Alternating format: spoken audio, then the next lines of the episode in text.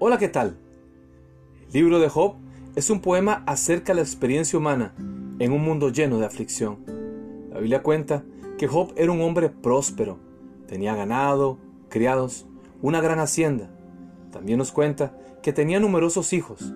Sin duda alguna, para la cultura judía tener una cantidad numerosa de hijos era una manifestación de la prosperidad de parte de Dios.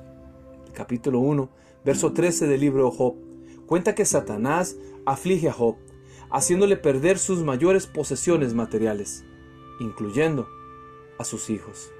En un abrir y cerrar de ojos, Job pasó de la prosperidad a la ruina total.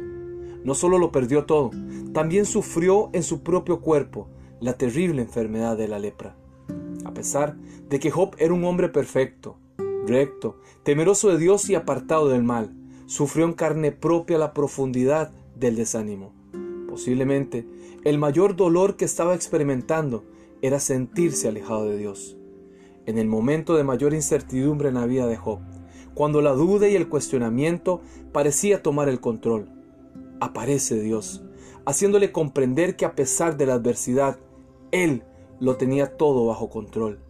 El relato bíblico cuenta que Dios mudó la aflicción de Job, multiplicando todo lo que había perdido. Ese Dios creador, justo y amante, había restaurado nuevamente su relación con Job.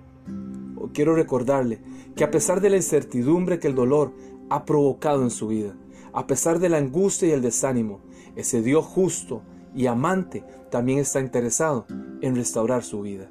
Soy Hugo Olivas y le deseo grandes bendiciones.